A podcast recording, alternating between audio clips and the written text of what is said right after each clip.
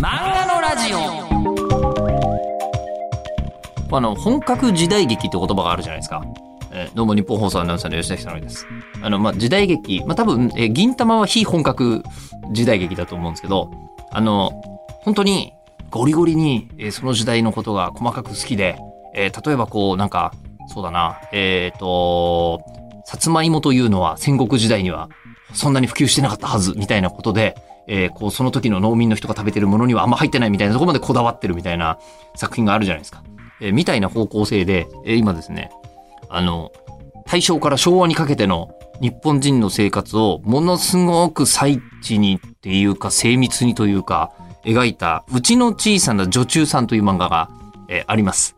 で、えーそれをお書きになってらっしゃる長田香奈さん。はい。えーほとんどメディアに出てらっしゃるとこ見たことないです。えーえーラジオ初めて。あ、そうなんですね。えーで、その長田さんを、えー石川くんがどうしても呼びたい、あディレクターの石川くんが呼びたいっていうんで、今回、えーお越しいただきました。えーじゃあ、どんな方なのか、えーお聞きいただきましょう。どうぞ。あの、今までにいろんな、あの、作者の方とスタッフの方、ね、編集さんとかいらっしゃいましたけども、えー圧倒的に、えー緊張感があります。すべてのスタッフの方、そんなに、あの、すごいことでもないですよ、ラジオって。えーあの、スニーカーとジーンズでね、チャラチャラ現れたパーソナリティで大体分かっていただけるんじゃないかと 思ったんですけども、えー先ほど、おなんて言うんでしょう、こんなに緊張した社会人が3人揃ってることないなっていうのを入り口でちょっと僕感じてたんですけど、うちの会社の。えーということで本日の、えーゲストはですね、えー長田香奈先生でございます。よろしくお願いいたします。はい、よろしくお願いします。どうもはい、ねどうもどうも。あの、あ、でも意外と先生はそうでもない。いえいえ、緊張してますよ。えー緊張してますか？あの、いらっしゃってた、はいねね、編集さんと、まあ、営業の方でいらっしゃる。はい、営業の。はい。ね書店さんだったらね、しくじったらまずいけど、日本放送しくじっても何にもなんないですから、もう全然気楽にしていただいて大丈夫だと思うんですけど。でも多分私より緊張してるはしてると思う。感じしてましたよね。名刺交換させていただいて、めっちゃ手震えてて、そんなに？って思いながら、あの、拝見してたんですけど、はい。でもその先生と、まあ、3人で、こうね、えーいらっしゃった時に、はい。僕あの、あれ？なんだろう、こう、あの、ど、どこかの、えー IT 系の企業の方々が、なんかうちの会社に、あの、クラウドサービスとか営業に来たのかなっていう 感じだったんですよ。あの、出ていらっしゃる時に漫画業界の方の、なんて言うんでしょうね。あの、こう、エンタメ感というより、すごい真面目に来ていただいた感があって、で、えー先生も、もうあの、ザ、の、かっこよく言うとノームコアみたいな感じですかね。え、え飲む子はノームコア。あの、なんて言うんでしょう。あの、過敏な服装でいらっしゃるタイプではなく、えーあの、すっごいシンプルな、あの、黒のトレーナーで、で、髪を短くされて、で、メガネっていう状態でいらっしゃったんで、あ、この人がシステム開発者かなみたいな 感じで一番初め、拝見しておりましたが、あの、漫画家さんでいらっしゃるはい。わけですよね。はいよろしくお願いいたしますよろしく。お願いします。あの、いろんなパターンで今まで先生いらっしゃっていただいてるんですけど、はい。今回は、あの、ディレクターの、あ、そう、もう一つの緊張感は、石川くんが緊張してるんですよ。ええ無意味に。ええどうしてでしょう？無意味に今回石川くん推薦なんですよ。そうなんですか。ええぜひ、長田先生に話を聞きたいっていうそうなんですね。ので、ええ石川くんから、あの、こう、会って、こちらはい、お越しいただいているというはい。次第でございまして。いや、光栄です。ええはい。だから、あの、なんですかね、あの、漫画家さん感が、はい。あの、あまりこう雰囲気で、はい。長田先生から出ていらっしゃらないかか気がちょっとしまして。漫画家、漫画家感はい。なんて言うんでしょうね。漫画家さんって、はいうーん今までお会いした方々、まあ人にも全然パターン違うんですけど、はい。なんていうのかな。あの、隙がある感じの人が多いというか、あええ、あ、好きないですか？今んとこ、あの、かなりかっちりしていらっしゃりそうな感じがするし、あら。作品を拝見しても、はい。あの、特に、はいえっ、と、近年の作品は、はい。えー、製図かなって思うような、あの、正確さというか、あら。1ミリもずらしませんよっていう感じが。めっちゃ感じられるんです。ご自分ではあんまり隙がないタイプだと思わない？いや、好きだらけだと思いますけどね。好きだらけですか？だと思ってるんですけどね。いやーだからまあ今だと、あの一応漫画好きの方だと、もううちの小さな女中さんは引っかかってる方も結構いらっしゃるんじゃないかと。いや本当ですか。はい。いらっしゃると思います。ね読んでいただいてる方が、あのいるのかっていうあのもちろんねあのええツイッターとかでも リプライいただいたりとか、はい。感想いただいたりしてるんでもちろんいらっしゃるんですけどいまだになんかこう実感がないというかその読まれてるっていう。本当ですか？あの、携帯サイトっていうか、えっ、と、今、はい。漫画ホットウェブでしたっけ？はい、で、漫画ホットウェブで、あの、連載されていて、はい。で、最近さ、えーそういう、あの、スマホ用のサイトで漫画読む方めちゃくちゃ多くなってるじゃないですか。はいで、えーコメント欄とか見るとめっちゃついてますよ。本当ですか？え、見てないんですか？え私どこの配信サイトでやってるかもちょっとあまり把握できてなくていやいや、コアミックスさんのですよ。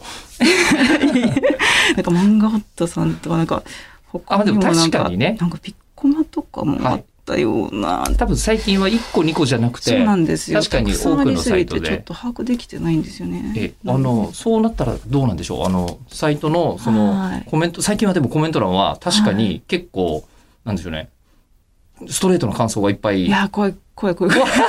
怖いです怖いです。見れ怖いですか？やえ、Amazon 好意的ですよ。アマゾンのレビューとかも見れなくてたまにこう告知でリンク貼らなきゃいけないって時もこうやってちょっと評価欄を手で隠しながらこうリンクコピーしてやってて気持ちはわかりますけど。いや、ね。とても怖くて見れないんですよねレビューとかは。ああの、僕も、あのー一応著者なので、はい。本何冊か出してるんですけど、はい出されてますよね、あの、読んでない人の、はい。あの、コメントめっちゃ多いっすね。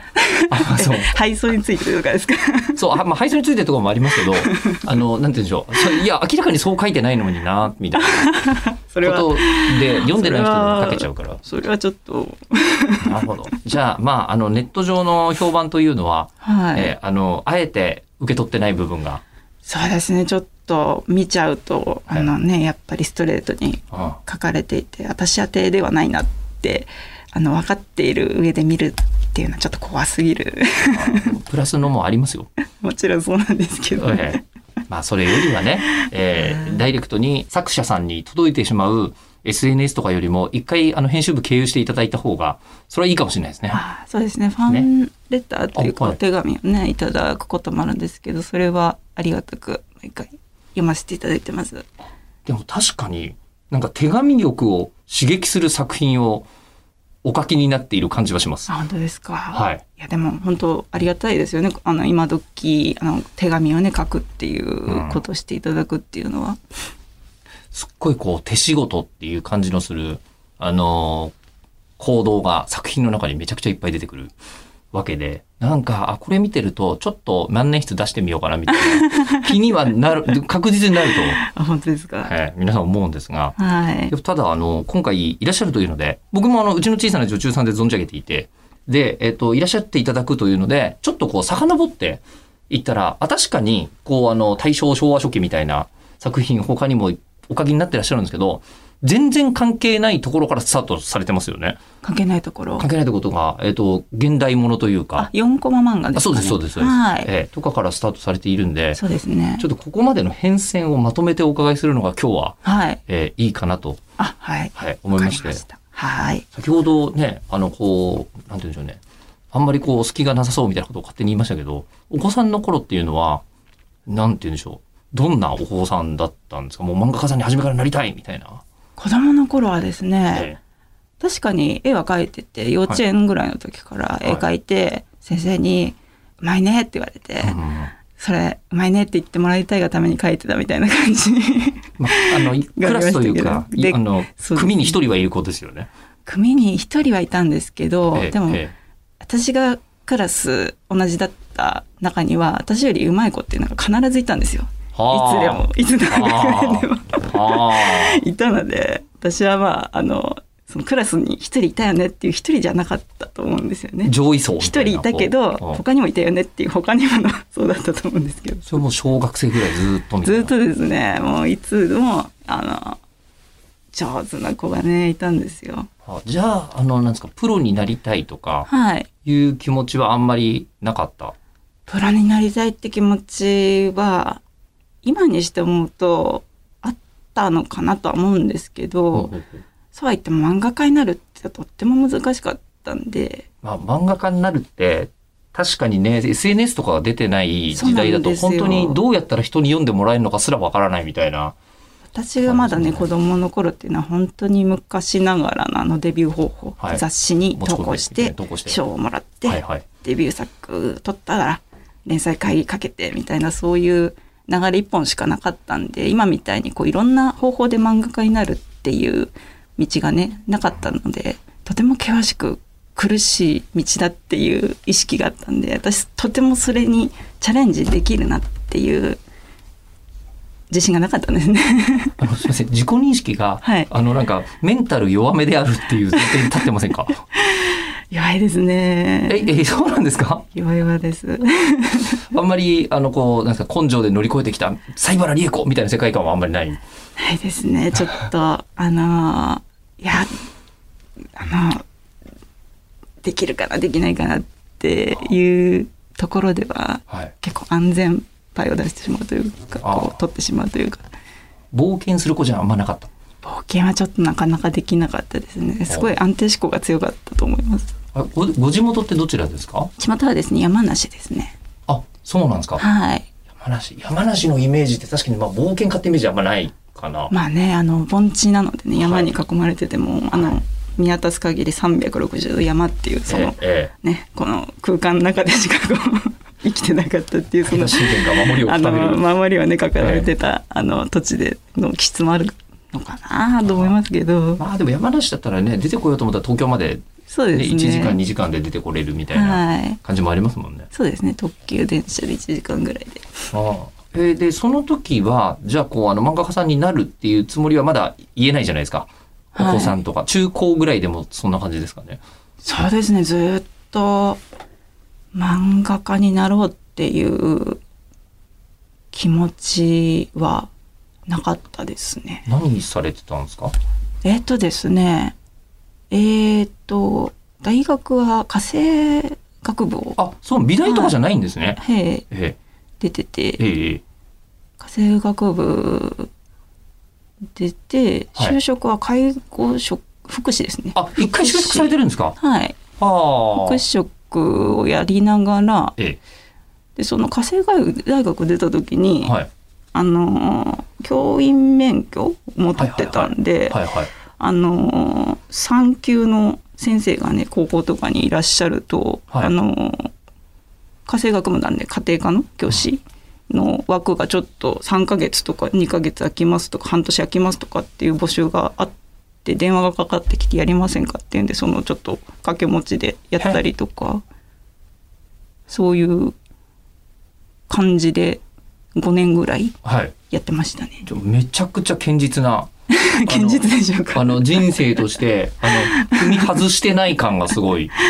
ええ、あのなんでしょう身の回りのこともそのちゃんとするし同時にあの手に職もあるっていうえっ、となんていうんですかね大人としてあるべき姿がそこに ちゃんとやってるちゃんとしてるいや意識としてあったと思います。ちゃんとしなきゃって意識があったんだと思います。ちゃんとしなきゃ感。ちゃんとしなきゃ感があーでちゃんとしなきゃいけない。で5年ぐらいっていうと、結構もう、まあ、社会人として基盤ができるぐらいは、そうですね。やってますよね。はい。そこから漫画家さんに？そこから、まあ、その、かい、あ、えっと、福祉職は5年ぐらいやって、はい。それから、えっと、友人が会社作るっていうお話がね、出て、はい。でそこで事務員さんを募集してて、うん。やらないかって話が来たんですよ。で私もちょっと仕事をねあの変えたいなと思ってた時期だったのでそれを機にその会社がねあの東京だったんでうん。えっ、とそのお話を受けて上京して。で初めての、なんでしょう、はい。地元を離れてみたいな。そうですね。それで東京で暮らし始めてから今っていう感じなんですけどその間ずっとその漫画を描く活動はその裏で副業みたいな感じでやっていまして。はあはあはあ。あでのーはい。それは、なんていうんですか、いわゆる同人とかやってらっしゃったっていう、はい。あでそのちょっと流れがぐちゃぐちゃしてすいません。全然いいです、全然 Z の4コマのえっとあ、はいはいはい。あの、先ほどちょっと言った、そうですねえー、あの、日経 Z、もうローマ字で、えっ、はいと、KZ って後ろにつきます。数字の2の後ろに。はい、というあのはい4コマ漫画なんですけど、うんそれがあの創作学漫画の同人即売会のコミティアで、はい。あの、お友達と一緒に合同誌をうん。出した時に書いたお話だったんですけど、はいはいはい。それがまあ、えっと、編集者さんの目に、あの、止まったらしく、はい。あの、4コマ雑誌の、えっと、文化社さんから出てる主任が行くという雑誌の、ありますね。えっと、掲載になって、そのまま、えっと、続きも書いてみませんかっていう流れで、こう、商業の仕事を始めたので、でもそれって、はい。あの、今まで漫画家さんになるのは、はい、ものすごい高いハードルかなって思いながら、はい、こう、過ごされてはい、きたはい。浅田先生からすると、はい、その、プロから、はい。ちょっと乗っけませんか？って言われたら、びっくりだったんじゃないですか。やいや、え、いいんですか？みたいな。いっぱり。いんですか？って。あ。のこう同人誌のねままでいいので、まずはちょっと載せてみませんか？っていう本当その原稿のまんまだったんで私のイメージからも全然違ったんですよね。その苦しいあの 厳しいあのあの門があるっていう。漫画道みたいな世界から、漫画道。え世界からとはコ違って、ミティアに出してみたら、あの、編集さんが自分で探しにいらっしゃったっていう。そうですね、はでも確かにその頃からあの今みたいないろんな方法で漫画家になるうんっていう流れができてきた頃だったので多分その流れに乗れたんのかなと思うんですけどね。でもその、じゃあその同人をやってらっしゃる間というのは、はい。あの、こう、仕事は先ほど言った通り、はい本当にきっちりしつつ、その余暇で、えっ、と、作品を作っていらっしゃった。そうですね。副業的な感じになるんですかね。はあ、あの、まあでも確かに、聞聞いてると、めちゃくちゃ残業しなきゃいけないとか、そういうタイプのお仕事ではなさそうですもんね。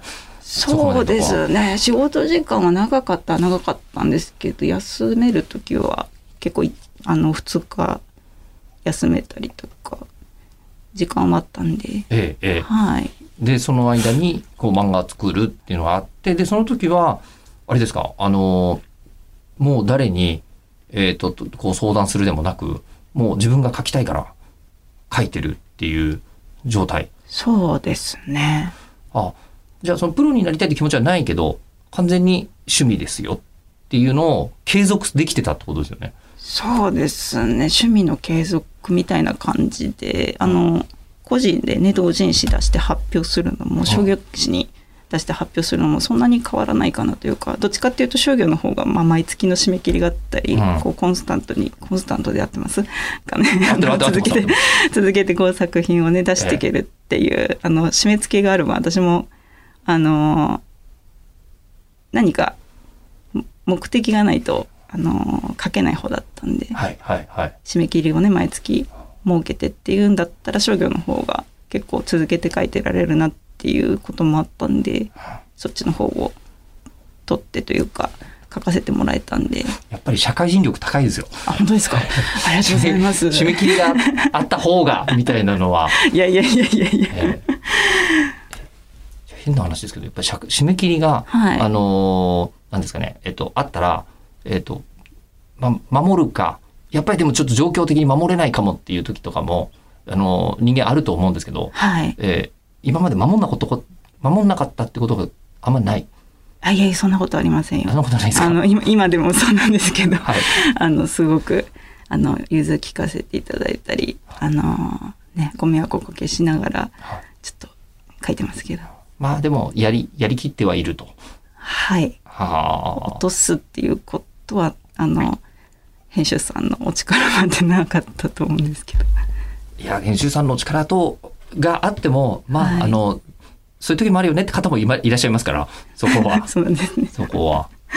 でじゃあその商業ではい初めてこうお書きになると、商業で書くって、やっぱりちょっと同人誌とは体験としては、あの、書く、作るとこまでは一緒かもしれないですけど、世の中のリアクションとかが変わってくるんじゃないかと。リアクションまああのぱりこう手売りでやるはい。同人誌のやり取り以上に知らない方の手に取っていただけるんで、全国のコンビニにありますもんね。コンビニにもありますしね。ねうんなのでそれはやっぱり個人であの出しているよりもうん。こう広くなったなっていう感じはしましたけどその時に、はいもうもうやったプロ漫画家だみたいな気持ちとかっていうのは浮つかなかったですか？いやいやいやいや。といってもあのねあの単行本とか出ても売ってるとこ見たことなかったんで。どどういうことですか？え単行本があ自分の単行本が本屋さんに売ってるっていうかはんはん本屋さん行った時にねあちょっと売ってるのかななんて言って、えあのーね雑誌のあのとこの出版社のとこの棚見に行ったりとかしても売ってないことがほぼだったんでえはい。なんかあんま実感としてなかったというかその商業で書いてるっていうなんでしょう商業らしいというかちゃんと商業してる感じがなかったっていうか。あの今分かってきました。はい。あのちゃんとしてるっていう言い方でもよかったんですけど、はい。あのめちゃくちゃ浮つかないですね浮つかないですかね。いや調子には乗りますよいつも。そうですか？そうです。ねすぐ調子になりますよ。あの職業選択とか、はい。あの漫画家さんにはい。なった時のきっかけとか聞いても、あの浮かれてる感じははい。あんまり伝わってこないですけどそうです浮か調子づくんですか？例えばじゃあその作品を、はい。あのこう同人誌から商業に載せましょうって言われた時とかは、はい。わあやすごいみたいなはい。調子に乗ったりとかした？いやーそれよりも心配の方が勝っていやだから浮ついてないですよ。全 全然浮ついてないですよ。これこれで本当に大丈夫ですか？このまま載せちゃうんですか？っていうなんかこう半信半疑というか、はい。まあそうは言ってもちょっとねあの手直ししたりとかっていうところはあったんですけど、あのもうちょっと丁寧に書こうとか、そういうところで加筆して出してはいたんですけど心配ですね。あの現にこう雑誌に載った時にはい。こうやっぱ見よあのこう自分の漫画が商業っぽくないんですよ商業っぽいってなん なんて言うんでしょうかねなんかこう、まあ同人っぽさっていうのはありますよね。ちゃんとちゃんとしてないというかあのこう違うんですよねやっぱあの違いっていうのをすごい感じてたんではい。あのあやっぱちょっとまだえよかったのかな本当にっていう気持ちの方が勝ってた感じですね。プロには、プロとは言われたけれども、なんか横で、ね、横でこう大谷翔平がバット振ってて、いやちょっと待て、待て、同じプロとはいえっていうみたいな気持ちになるのはわかる気がしますけど。いやね商業雑誌載せていただいておあのお金いただいたらもうプロだっていうのは分かってたんですけどなんかとても実感はなかったですね。じゃあ、あの、メインの、はいその、制業というかお仕事を、はいもうすぐ切り替えて、もう漫画家さん一本でみたいにははいならなかった。あそうですね。えっとその東京に来た時もえっと時から、はい。えっと去年ですね。本当に去年ぐらいまでは、えっと会社行ってたんで。え、あ、そうなんですか？はい。なんでいやちょっと連載しながら会社も行けるかなと思ったんですけどやっぱちょっと無理で連載しながら会社も行けるかな？今までずっとそうやってたんでえいけるかなと思ったんですけどちょっと今までとやっぱり量があの書く量がね変わっちゃったんで、えああちょっと難しいなと思ってで会社の仕事と漫画の仕事とどっち選ぶかっていうとその最初にお話しした漫画家になりたいのかどうならいいっていう気持ちがやっぱあったんでしょうね。なんで漫画の方を選んで漫画一本で仕事を始めたっていうのが去年ぐらいになりますかね。そんな最近なんですか？なんで結構結構まだあの新人の気持ちというか、まあ、まあ、連載、えでも、えっ、と、初めて雑誌を、はい。えっ、と、商業誌に載られてからを、まあ、はい。デビューとすると、はい。でもデビューもう5年ぐらいは経ってらっしゃいます ?2015 年に 2KZ の仲間が出てる。あはいそうなんですよ。あのもうそんな経ってるんだなって思いましたけど。はい。はいまあでもその、その間5年、6年は、もう、はいあのー二足のわらじを履いていたという、そうですね。ああ。ことになりますね。いやでもその形がね一番安心だったんですよ私。安心？安心。あの 漫画うまくいかなくっても、うんあの生活はなんとか、はい。あのそっちのね会社の方で、ええ。なるから大丈夫っていうその安心感があったんで、はい、いや、確かに昔、河合克俊さんだったかなかなんかが、漫画家さんは、もともと人生が博打だからみたいなことを、そうなんですよ。博打がちょっと苦手でその安心したかったっていうのもあって言ってたんですけど感染ちょっとねあの仕事量が多くなってしまったんでちょっと結構あのね。もうそこはもうでも清水の清水舞台からという気持ちで会社辞めますっていう。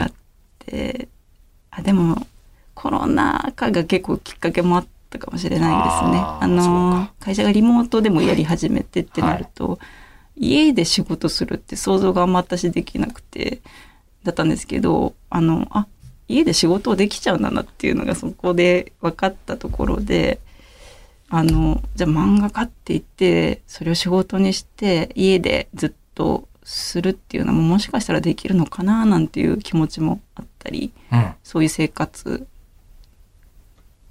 の素地がちょっとねリモートワークでできたところで決断判断材料にもなったかなって思うんですけど。